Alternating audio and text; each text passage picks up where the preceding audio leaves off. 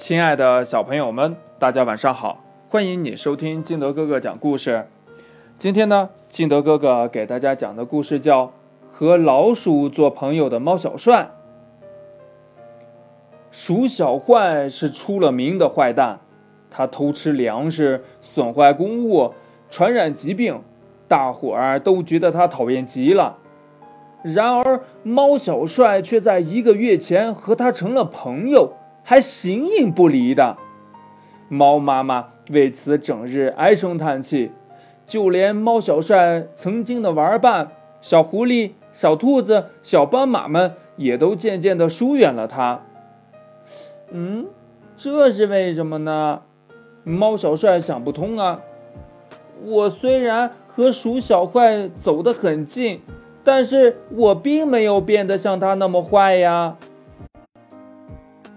如果你变得像他那么坏，就糟了。猫姑妈迎面走了过来，她是猫王国里最年长的女巫，长着胡萝卜一般长长的鼻子，以及大小不一却很招风的两只耳朵，全身上下的毛黑到发亮。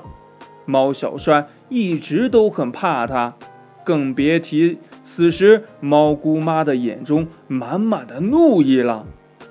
鼠小坏在哪里？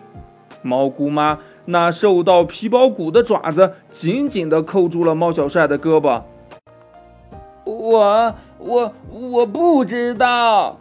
猫小帅缩着脑袋，一瞧见猫姑妈微微的失神，便挣脱开她的钳制，撒腿开溜了。坏小孩！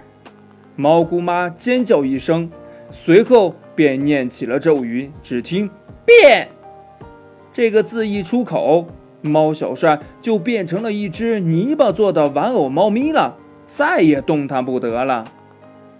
再和鼠小坏混下去，你会变成坏小孩的。猫姑妈很生气地走到了猫小帅身边，拽起他的尾巴，将他扔到了垃圾桶的旁边。猫小帅吓坏了呀！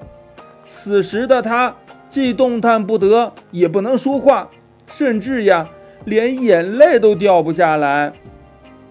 你就在这儿待着吧，等我一会儿回来再收拾你。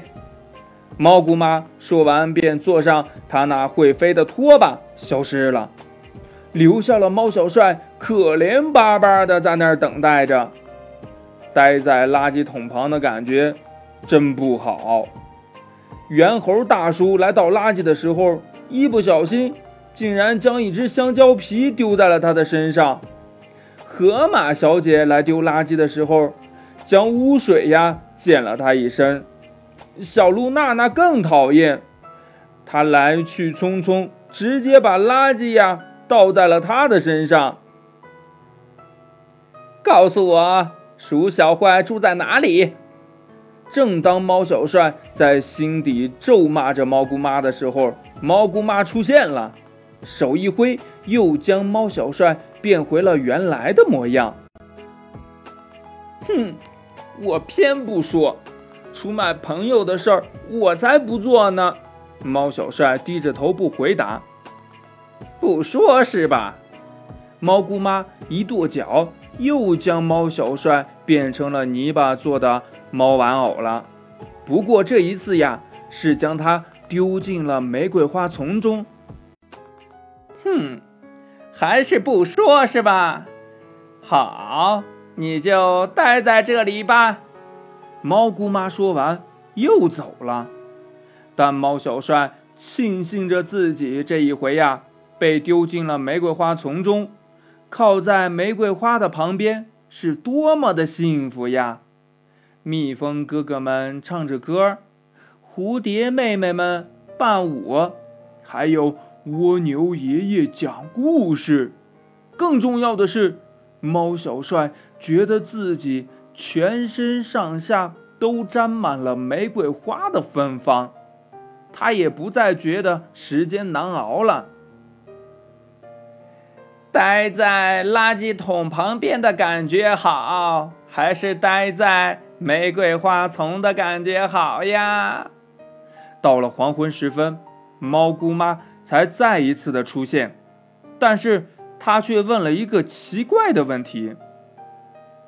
嗯，当然，待在玫瑰花丛的感觉好啊。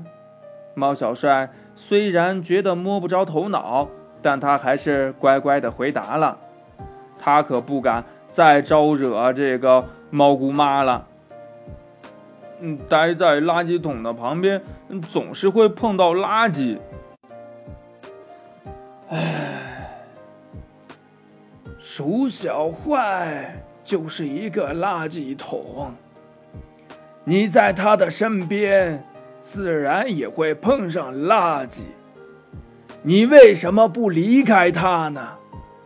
猫老师从猫姑妈的身后走了出来，语重心长地摸摸猫小帅的脑袋。鼠小坏由于盗窃，已经被黑猫警长抓起来了。你以后还要与他交往吗？猫妈妈也站了出来，满眼期待地望着猫小帅。啊，原来是这样啊！猫小帅感动得快要流泪了。妈妈，我不再和坏朋友交往了，我不再让您担心了。猫小帅说着，扑进了猫妈妈的怀里。故事讲完了，亲爱的小朋友们。从这个故事当中，你明白了一个什么道理呢？这个故事呀，其实是想告诉我们：近朱者赤，近墨者黑。什么意思呢？就是你在垃圾桶的旁边，肯定就会碰到垃圾；然后呢，你在花丛中，肯定呢就会身上沾满了玫瑰的芬芳。嗯，但是呀，金德哥哥觉得。倒也不是所有犯过错误的朋友，我们都不能跟他相相交往，因为我们每个人呢都会大大小小的犯点错误，但是呀，只要我们真心的去改正了，以后不再犯了，那我们还是好孩子呀，对吧？但是啊，嗯，如果是经常犯、屡教不改的话，那就是坏孩子了，我们就不要跟这样的人来进行交往。嗯，第一的话。是保护我们自己的安全哦，因为很坏的人不见得就不会伤害你。第二个的话，我们也减小了跟他一起变坏的几率。除了这些，你觉得还有什么是你理解到的呢？你可以跟你的爸爸妈妈还有你的好朋友相互交流一下。好了，喜欢听金德哥哥讲故事的，欢迎你下载喜马拉雅，关注金德哥哥。同样呢，你也可以添加我的个人微信号码幺三三三零五七八五六八来关注我故事的更新。啊，亲爱的小朋友们，今天呢我们就到这里喽，明天见，拜拜。